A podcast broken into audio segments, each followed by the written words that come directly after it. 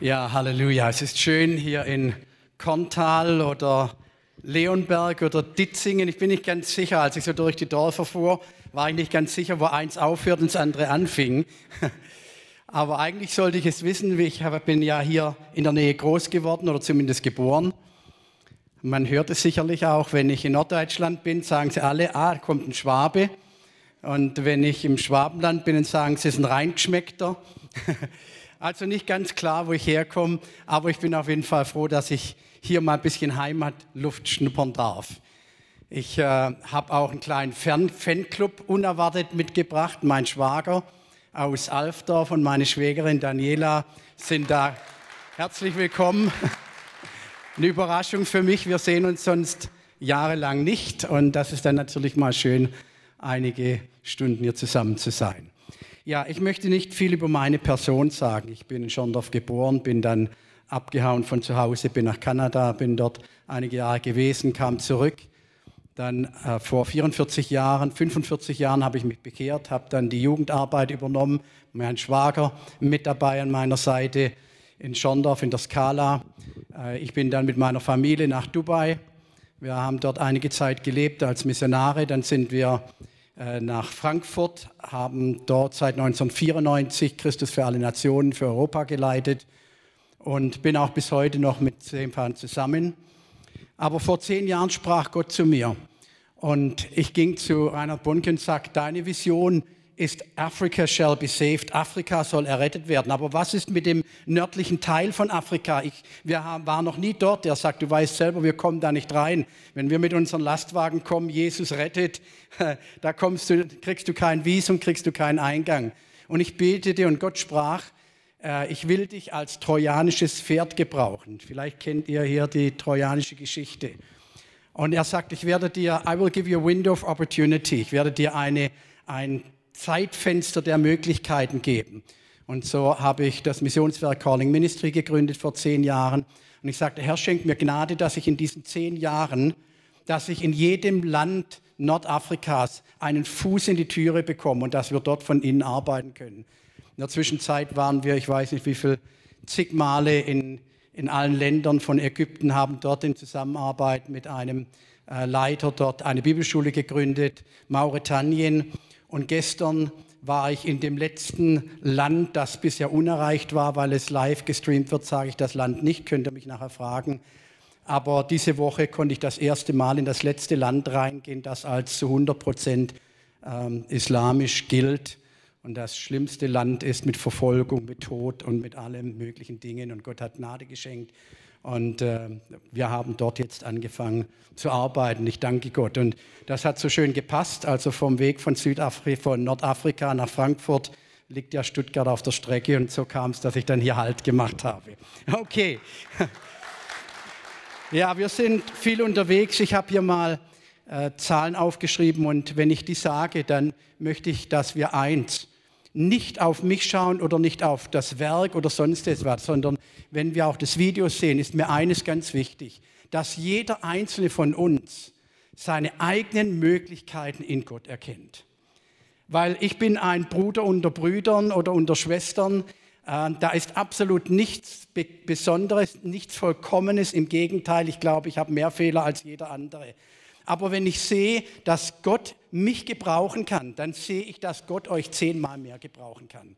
Wir haben in diesen zehn Jahren mehr als 3,7 Millionen Menschen erreicht, 126.000 Entscheidungskarten ähm, bekommen und 125 neue Gemeinden allein in Pakistan gegründet. Das wünsche ich mir für Deutschland. 125 neue Gemeinden, 60 Leiter ausgebildet, 282 Entscheidungen in Nordafrika. Das heißt nicht unter Christen. Ja, also die Christengemeinden, die wachsen auch, aber 282 Menschen in Nordafrika und allein in dem letzten Jahr 64 Menschen dort getauft. Und ich danke Gott für sein Wirken auch in diesen Ländern. Ich bitte euch einfach dafür zu beten. Aber was in Nordafrika unter diesen Umständen möglich ist, das ist hier in Deutschland, in Süddeutschland und in deiner Nachbarschaft genauso möglich. Mir sagen oft die Menschen, ja weißt du, die, die Leute wollen nicht hören. Die wollen nichts hören. Dann frage ich sie, haben sie wirklich schon mal das Evangelium gehört? die freie, die frohmachende Botschaft. Sie hören so viel über Religion, sie hören viel über Christentum, sie hören viel über alle möglichen Dinge, aber haben Sie das ganz einfache, frohe und freimachende Wort Gottes schon mal gehört? Und wenn ihr heute Morgen hierher gekommen seid, um eine, eine tolle Rede zu hören, muss ich euch enttäuschen. Ich bin kein guter Redner. Aber wenn ihr heute Morgen hier seid, um eine Begegnung mit dem lebendigen Sohn Gottes, Jesus Christus, zu haben, dann seid ihr am richtigen Platz. Ich sehne mich danach, dass wir in unseren Gemeinden, auch hier in Deutschland, wieder eine echte Begegnung mit Jesus haben. Und ich sehe das überall weltweit. Ich komme ein bisschen rum. Das war jetzt das 118. Land, wo ich war. Wir leben ja in den USA, beziehungsweise da ist unsere, unser Wohnsitz, aber wir sind fast 80 Prozent unterwegs. Und ich sehe, wenn ich überall hinkomme, sprechen die Leute, ja, in Afrika, da ist das möglich. Und plötzlich fängt eine Erweckung in einer Stadt, die völlig unbekannt ist. Ihr habt sicher von Asbury auch gehört.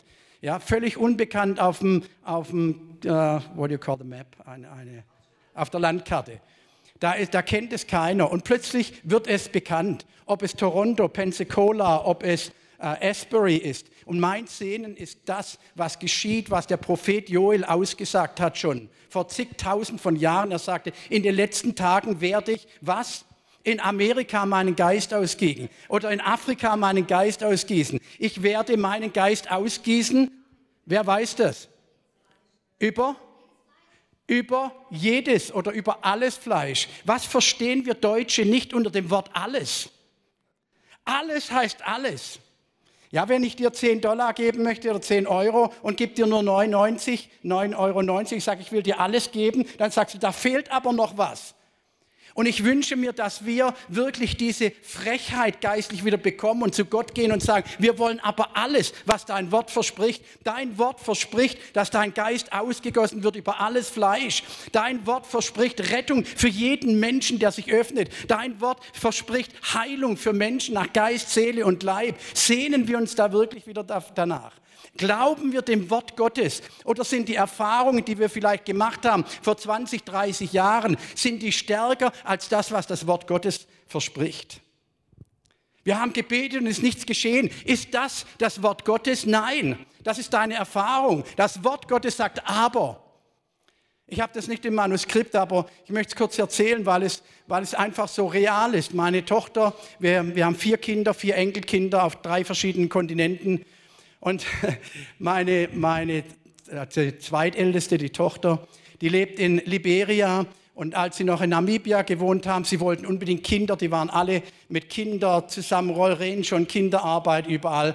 Und nach drei Jahren Ehe kamen sie zu mir und sagten, Dad, kannst du für uns beten? Ähm, ich, sie, wir wollen ein Kind adoptieren. Ich sage, ja, natürlich mache ich gerne. Sie waren bei zwei Ärzten, haben Attest, sie können keine Kinder bekommen. Unmöglich. Und sie sehnten sich danach. Gut, haben sie gesagt, dann adoptieren wir ein Kind. Und ich sagte, gern bete ich für euch. Ich lege meine Hände auf sie und ich bete und innerhalb von kurzer Zeit spricht der Geist Gottes zu mir und ich sage, Victoria, du wirst ein Kind bekommen. Sie sagt, toll, wir haben die Anträge schon ausgefüllt. Ich sage, ist alles okay, ich habe kein Problem mit Adoption, aber ich glaube, Gott spricht zu dir über ein eigenes Kind. Sie fängt an zu weinen und sie sagt, ja, Dad, aber. Ich sage, stopp, wir haben immer zu allem, was Gott sagt, unser Aber. Aber ich glaube, es gibt nur einen, der ein Aber sagen darf. Ja, aber meine Umstände. Und Gott sagt, aber ich habe alle Macht. Ja, aber die Ärzte. Ich bin der Arzt, der dich heilt. Ja, aber meine Finanzen. Ich habe alle Versorgung für dich. Erlauben wir doch Gott wieder das letzte Aber zu haben. In all unseren Umständen, in unserer Situation, im Alltag, im Beruf. Ich weiß nicht, warum ich das sage, ich habe es nicht vorbereitet, aber ich glaube, hier sind Menschen, die Gott immer wieder ein Aber entgegenbringen. Meine Familie, die will nicht, meine, meine Kinder, die wollen nicht, mein Ehepartner will nicht. Aber ich bin der Herr, rufe mich an in der Not. Und ich glaube, das sollten wir das Wort Gottes wieder wirklich beim Wort nehmen. So wie es sagt, so wird es auch geschehen. Okay, lass uns hier mal anfangen. Meine Zeit rennt mir davon. Lukas 24, Verse 13 bis 33a. Das ist ein ganz langes Kapitel. Ihr könnt zu Hause nachlesen. Ich überfliege die ganze Geschichte mit drei Worten. Das sind zwei Jünger oder zwei Menschen, die waren in Jerusalem. Sie haben alles das miterlebt, was geschehen ist. Und diese Menschen hatten wie die Jünger, hatten Träume, als sie von Jesus gehört haben. Und er spricht davon, sein Reich aufzubauen. Oh, das wird toll. Ich habe auch meine, meine Ideen, meine Gedanken, ich habe meine Vision, ich habe meine Träume. Und dann werden wir regieren und wir werden die Römer rausjagen. Und sie hatten ihre eigenen Vorstellungen von dem, was Jesus sagte, Reich Gottes bauen. Und dann geschieht etwas. Jesus hängt am Kreuz und er haucht seinen letzten Atem aus. Puh, vorbei. Und er starb. Und mit Jesus starben auch ihre Träume. Und als Jesus beerdigt wurde, wurden auch ihre Träume begraben. Alles vorbei. Ich weiß nicht, welche Ideen, welche Träume, welche Visionen du für dein Leben hast oder hattest. Und vielleicht ist eine Situation gekommen und diese Träume sind begraben worden. Nicht erreicht. Manch einer hat so eine tolle Idee, auch in der Jugend, das will ich werden. Und dann kommt irgendeine Situation und es ist alles vorbei. Und sie marschieren dort nach Hause zurück und plötzlich gesellt sich jemand zu ihnen und er spricht mit ihnen und sie sagen, Mensch, hast du keine Ahnung? Warst du nicht dabei? Wo kommst denn du her? Bist du vom Mars oder was? Alle Welt spricht davon. Jesus, der Prophet. Daran erkenne ich schon, sie hatten noch nie eine echte Begegnung mit Jesus gehabt. Sie hatten vom Hören sagen, vielleicht auch mal in der Nähe gewesen, ihn gehört. Aber da war keine persönliche Beziehung. Warum? Sie nannten ihn einen Prophet, wie so viele Menschen auch heutzutage ihn akzeptieren. Naja, war irgendein Religionsführer.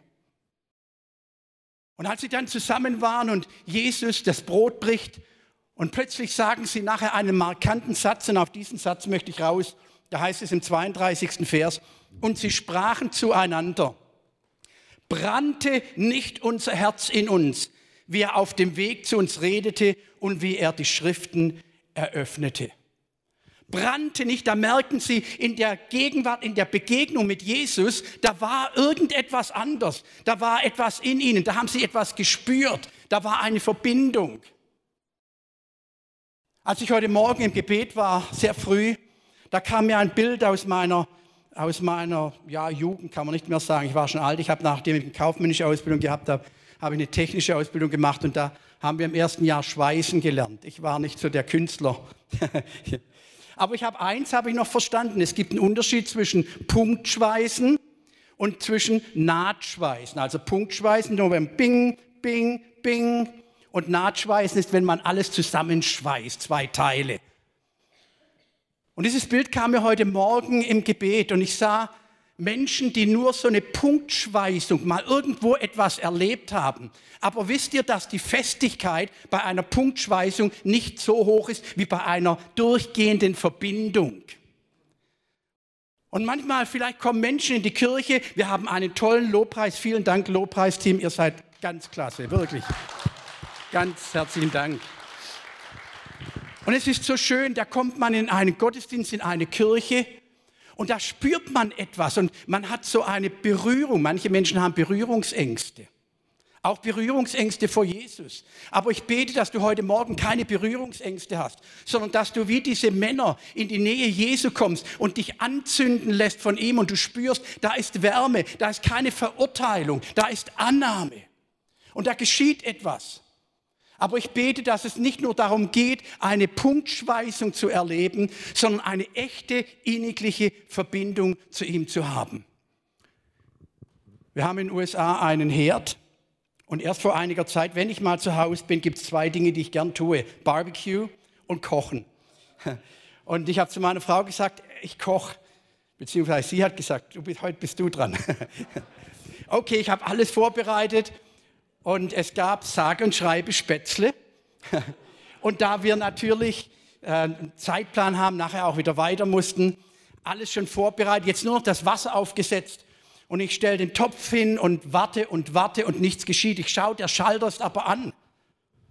Und ich habe mich gewundert, warum das der, die Platte nicht heiß wird. Und ich schaue, und wir haben so einen Herd, wenn der Topf nicht direkt draufsteht, dann wird die Platte nicht heiß. Dann habe ich den Topf genommen, zog ihn ein bisschen nach vorne. Ich weiß nicht, ob man das sehen kann. Du mal ein bisschen weiter gehst, so. Kommt. Ich habe meine Tochter gebeten, das Bild zu machen vor, vor ein paar Tagen. Links seht ihr, der steht nicht richtig, rechts steht er in der Mitte von dem kleinen Kreis und plötzlich sage und schreibe, wird die Platte heiß. Warum? Und ich glaube, das ist oft im Leben von Menschen, die mit Jesus gehen. Wir, aus irgendwelchen Umständen lassen wir uns verrücken, vielleicht sogar verrückt machen.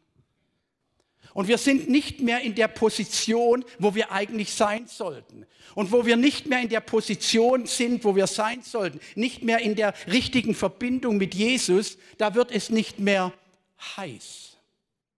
In Offenbarung lesen wir, wenn du heiß oder kalt wirst. Aber er sagt, er sehnt sich danach nach Menschen, die ein brennendes Herz haben, die brennen. Und ich sehne mich danach. Ich suche nicht Menschen, mit, die Hitzköpfe sind mit einem kalten Herzen, sondern Menschen mit einem brennenden Herzen und einem kühlen Kopf. Wir brauchen Menschen, die brennenden Herzen sind. Aber nicht ein Feuer, das wir selber uns anzünden. Nicht ein künstliches Feuer, das künstlich angemacht ist. Als wir nach Florida zogen vor 20 Jahren, Florida ist ja jetzt nicht gerade bekannt als Winterlandschaft, aber so ein bisschen Romantik möchte man haben, dann haben wir uns einen Elektroherd gekauft, so ganz klein, flach, aber sieht aus von weitem wie ein offener Kamin.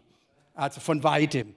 Es ist nur so ein Tuch, das da ein bisschen wackelt, dahinter ist ein Licht und ein Gebläse macht weder warm, aber es macht Romantik.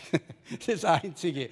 Und ab und zu, wenn man vorbeiläuft, ist man versucht, so, so ein Papier da reinzuwerfen. Denkt, halt, nee, das geht ja gar nicht. Ist ja kein echtes Feuer. Das sieht nur so aus. Es gibt viele. Disney, da geht er mal rein, ist alles nur Show. Und dann haben wir einen, einen richtigen Kamin gehabt. Einen echten Kamin. Ihr wisst, von was ich rede. Da ist echtes Holz, das brennt. Und da ist echtes Feuer, das brennt.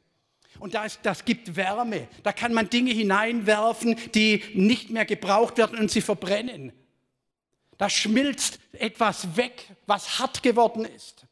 Es ist Licht da, das wirklich erhält.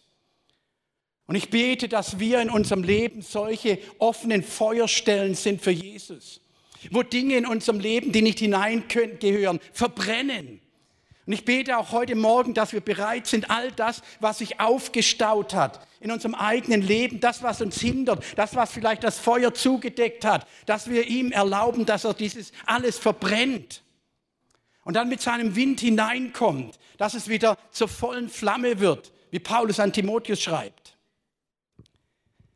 Dass all das, was Unrat ist, wegbrennt und dass wir in der Lage sind, selbst solch ein Feuer zu sein, das andere Menschen den Weg zu Jesus zeigt, indem es den Weg erhält. Dass wir Menschen Wärme geben, Liebe geben und nicht kalt sind. Dass in der Gegenwart, wo Menschen in die Gegenwart Jesu geführt werden, dass harte Herzen geschmolzen werden. Und da gibt es so viele verschiedene Feuer, die oft in uns brennen. Feuer der Leidenschaft. Eine Geschichte, die ich schon viele Jahre erzählt habe. Mit 15 habe ich mal ein Ticket bekommen für ein Fußball-Weltmeisterschaftsspiel hier im Neckarstadion. Das erste und das letzte Mal, dass ich im Fußballstadion war. Ich kannte nicht, kannte nicht viel von Fußball, aber ich kannte natürlich vom Fernsehen, dass da viele Leute hinter einem Ball herrennen. Und meine Freunde, weil der Nachname polnisch ist, haben sie mir ein, ein Fußball-Endspiel-Ticket gekauft, Polen-Argentinien. Und natürlich bin ich nach Stuttgart ins Neckarstadion und habe mir auch eine, eine Flagge gekauft, eine polnische Flagge. Ich habe mein Ticket angeschaut, da steht die, die, die, die Reihnummer und die Platznummer und habe es gefunden, setze mich hin, hatte natürlich keine Ahnung von Rängen und Fankurven, was weiß ich. Auf jeden Fall, Polen rennt auf das argentinische Tor zu am Anspiel. Ich nehme meine Flagge und stehe auf und schreie Polen, Polen. Ich habe mich gewundert, dass kein anderer aufgestanden ist, weil ich dachte vom Fernsehen, das macht man so. Ja, ja, da drüben sind einige aufgestanden auf der anderen Seite und haben geschrien. Plötzlich dreht sich das Spiel um. Argentinien rennt auf das polnische Tor zu. Plötzlich hinter mir diese Hooligans, große Argentinier. Ich war 14 Jahre oder 15 Jahre alt. Ich war ein kleiner Bursche. Über meine Schulter. Argentina! Ich habe gedacht, wenn ich nochmal aufstehe, die bringen mich um. meine Flagge genommen, unter den Stuhl gelegt, bin nicht mehr aufgestanden. Da war Feuer in den Leuten. Da war Feuer auf beiden Seiten. Wisst ihr, das Traurige an der Geschichte war, da gab es nachher Leute, die sind heimgegangen mit diesem Feuer und dann gab es die anderen, die sind heimgegangen wie geschlagene Hunde. Ich sagte, wenn du mit Jesus gehst, bist du immer auf der Siegerseite. Da gibt es keine Verlierer. Da kannst du immer den Siegesruf rufen, wie wir heute Morgen im Lobpreis gesungen haben. Warum? Weil er am Kreuz bereits gesiegt hat. Und wir dürfen mit ihm ziehen, in Stadion, Außenstadion, bis an den Thron Gottes, immer im Sieg. Warum? Und ich bete, dass es hier heute Morgen nicht um ein, ein fanatisches Feuer geht. Wir kennen das Feuer der Religiosität, nicht nur zwischen anderen Religionen und Christentum. Wir sehen es in Europa, in Irland bis vor einigen Jahren, haben sich Christen gegenseitig bekriegt, getötet. Warum? Da war ein religiöses Feuer. Es gibt das religiöse Feuer, das Feuer der Leidenschaft viele Dinge, aber darum geht es heute Morgen nicht, sondern ich bete, dass es das Feuer des Heiligen Geistes ist, das uns wieder ganz neu ergreift und entzündet. Und da geht es nicht um Emotionen, sondern es geht um eine Veränderung im Herzen, die uns richtig positioniert. Ich war vor einiger Zeit in äh, Uganda eingeladen und da ist ein Freund auch aus unserer Nähe hier, äh, ein Sohn von Walliser, Bühler, ehemalige Bühler. Sagt euch vielleicht der Name Bühler was?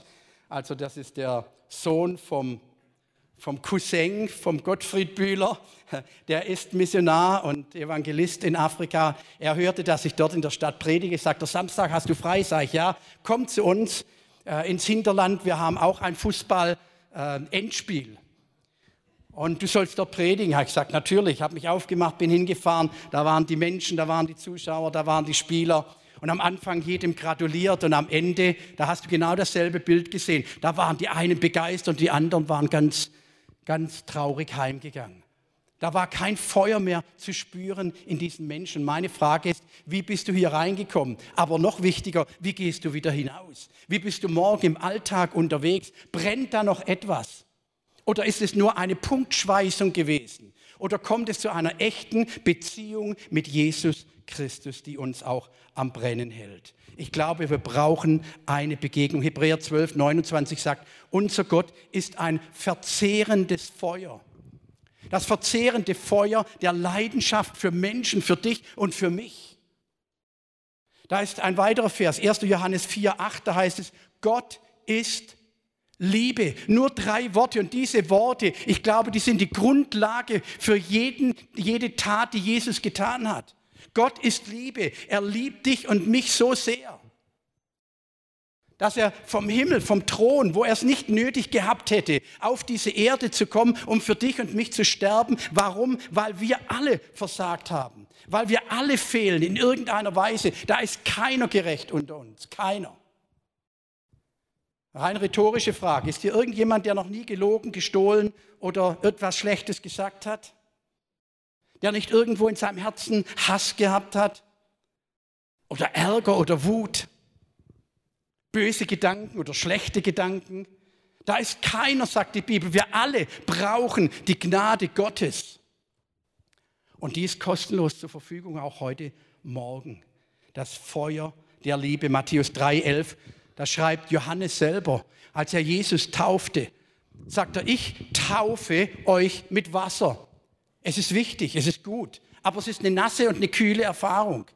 Aber er sagt, wenn der, der nach mir kommt, der wird euch mit Geist und mit Feuer taufen. Da ist etwas anderes, da wird etwas entzündet. Wenn man sich so einen Vulkan vorstellt, wo die Lavaströme herabkommen, da schmilzt alles. Da wird alles verändert, nichts bleibt mehr dasselbe. Es bleibt nichts mehr, wie es war, sondern es wird alles verändert. Liebe verändert. Aber hier kommt ein ganz wichtiger Punkt und ich glaube, das ist der zentrale Punkt hier heute Morgen. Und ich habe lang darüber gebetet. Liebe überwindet auch. Liebe überwindet. Ich habe mir hier einige Sachen aufgeschrieben, ganz bewusst aufgeschrieben. Die werde ich so lesen, wie ich sie aufgeschrieben habe. Menschen die missbraucht, misshandelt, vergewaltigt und verletzt wurden. Herr Prediger, was erzählst du hier? Das musst du draußen erzählen. Nein, ich erzähle es hier heute Morgen. Weil ich glaube, dass es viel, viel mehr Menschen gibt, wie wir glauben. In die Kirche kommen, in Gottesdienst kommen, aber Dinge in der Vergangenheit waren, die nie Heilung empfangen haben. Die uns hindern daran, wirklich so echt zu brennen. Und wir übertünchen das mit einem selbst aufgelegten Feuer der vielleicht Begeisterung.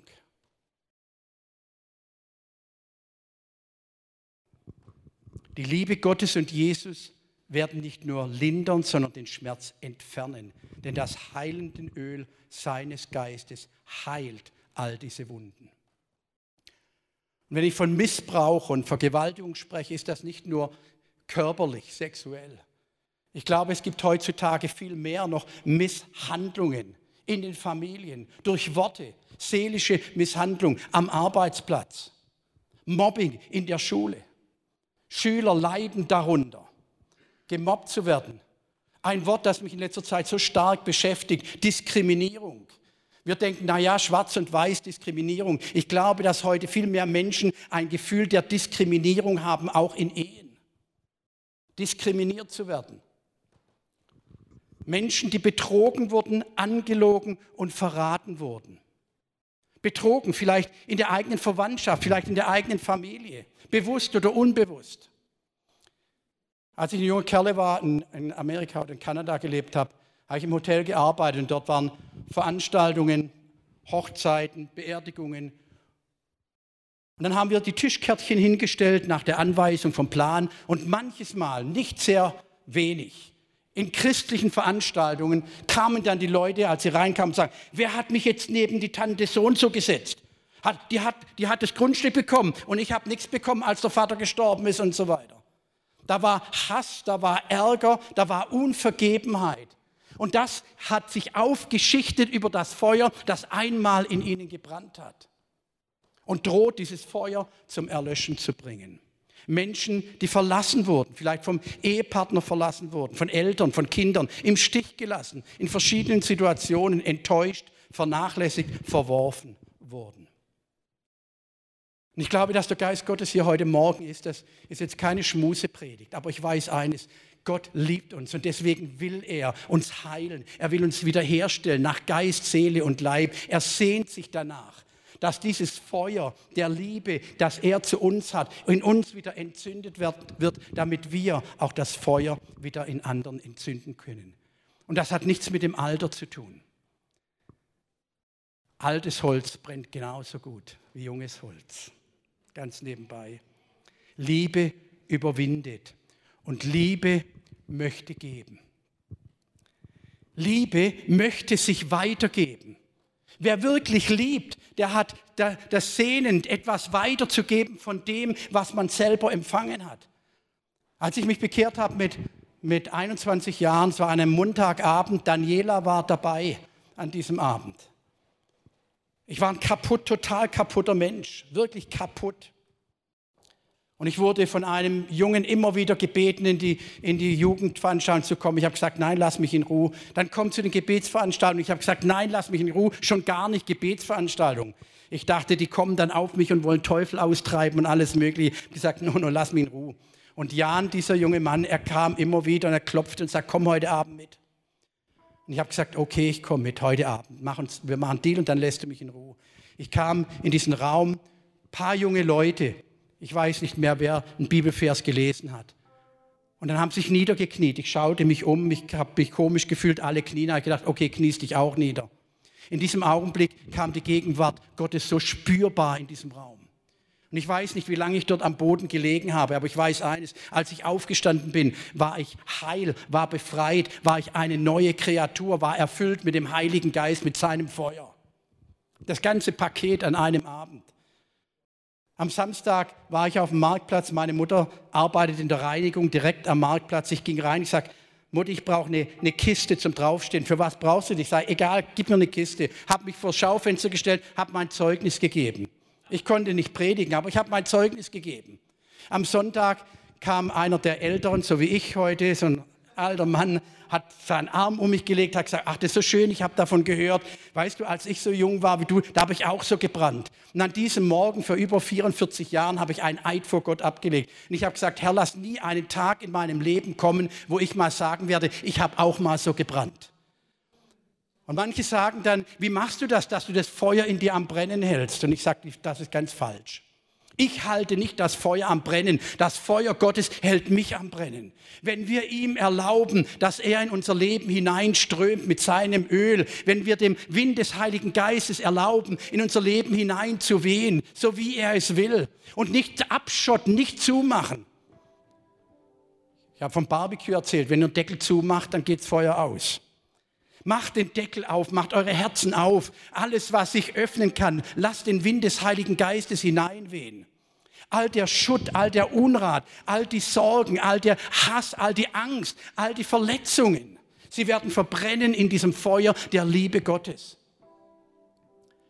Er will Heilung schenken, er will Befreiung schenken, er will uns neues Leben schenken. Mit seiner Wärme die Liebe spürbar wieder werden lassen in unserem Leben. Einen Vers hier zum Schluss aus Psalm 23. Wir alle kennen den Psalm, den sechsten Vers. Da heißt es, deine Güte und Liebe umgeben mich an jedem neuen Tag. In deinem Haus darf ich bleiben mein Leben lang. Deine Güte und Liebe umgeben mich an jedem neuen Tag.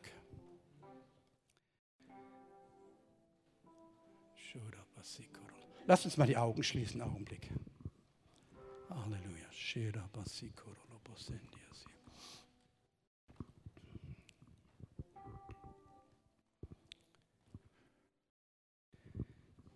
Ich glaube, das ist ein heiliger Augenblick.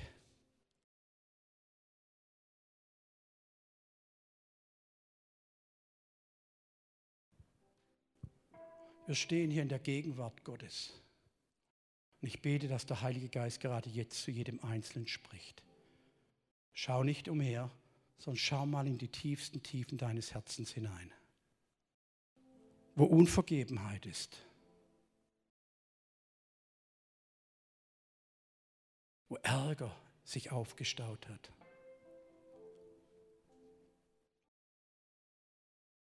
Wo Verletzungen von Misshandlung, sei es verbal oder körperlich,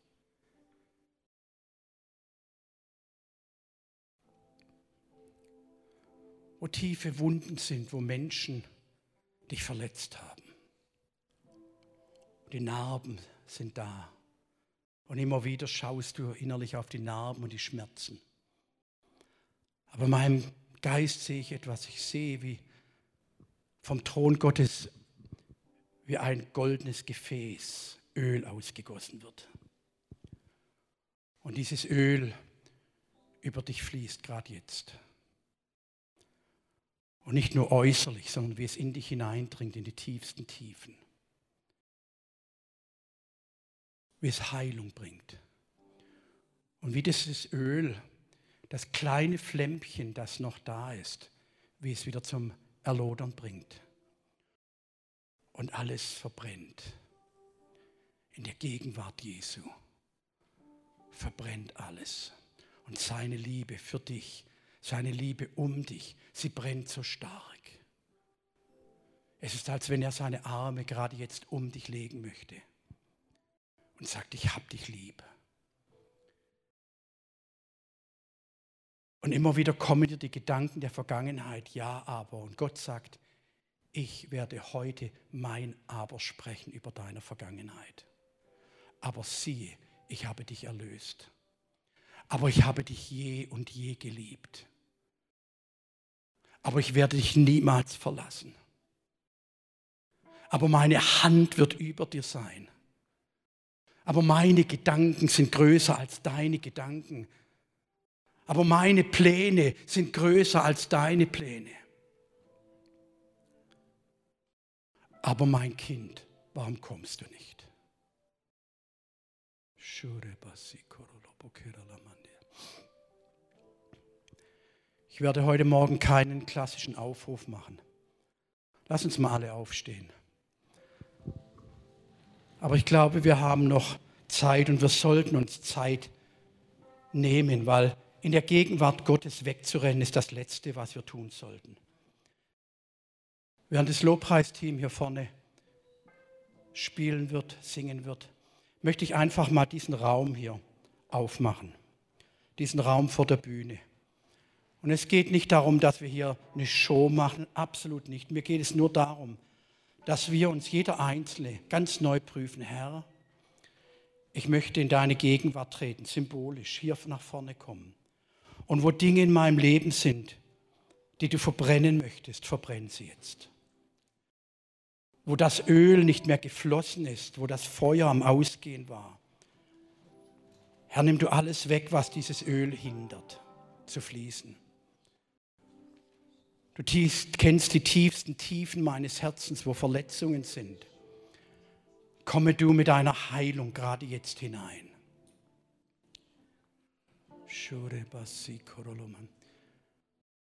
Ich glaube, der Geist Gottes spricht hier gerade jetzt zu Einzelnen, vielleicht zu jedem. Komm einfach jetzt nach vorne. Schau nicht nach links oder rechts. Es geht nicht um deinen Nachbarn, es geht um dich. Teenager, Kinder. Ich glaube, dass der Geist Gottes zu euch spricht heute. Dass das Feuer Gottes in euch genauso brennt. Wo ihr vielleicht in der Schule ausgelacht wurdet, gemobbt wurdet. Ich glaube, der Geist Gottes möchte ja Heilung schenken heute. Heilung und Befreiung. Der Heilige Geist ist ein heilender Geist.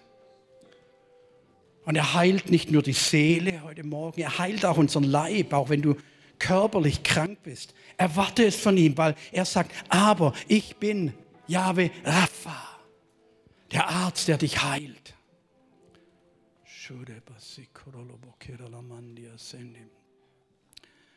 Ob ihr steht oder kniet oder liegt, erlaubt einfach dem Heiligen Geist an euch gerade jetzt zu wirken. Das Lobpreisteam wird ein, zwei Lieder singen. Ich möchte ganz bewusst, dass wir eines tun. Erhebt mal eure Hände, auch die wir noch in den Sitzen sind.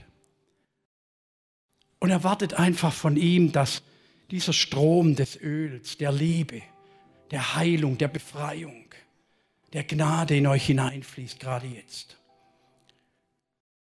Ich war in einer Leiterveranstaltung, zum Schluss haben wir noch als Paar Leiter gebetet und ich hatte meine Augen geschlossen, meine Hände emporgehoben, offen. Und plötzlich spürte ich was in der Hand. Mach meine Augen auf und da war ein kleines Mädchen, hat mir ein Bonbon in die Hand gelegt. Und plötzlich begriff ich, das Mädchen hat mehr verstanden, was es bedeutet, einfach die Hände für ihn zu öffnen, die Arme für ihn zu öffnen. Er sieht, was wir brauchen heute Morgen. Er wird die tiefsten Tiefen deines Inneren stillen, der Schrei, der in dir ist. Ich sehe in meinem Geist eine Frau, gerade jetzt, eine jüngere Frau, wo Nächte geweint hat, Tränen in der Nacht über eine Situation, die sie bedrückt. Es war, als wenn Dunkelheit über ihr lag. Und er sagt, ich werde heute diese Decke der Finsternis von dir nehmen. Ich habe die Tränen gesehen, die du geweint hast. Ich werde dir Hoffnung geben und die Hoffnung wird nicht zu Schanden werden, sondern du wirst mein Heil sehen, du wirst meine Heilung sehen. Hier ist ein Ehepaar, da ist das Feuer der Liebe in der Ehe erkaltet. Ich glaube, der Geist Gottes will diese Liebe ganz neu entzünden. Stellt euch gemeinsam, wo du gerade bist, nimm die Hand deines Mannes, nimm die Hand deiner Frau. Und ich sehe im Geist, wie dieses Öl über eure Hände kommt und diese Hände verschweißt, ganz neu.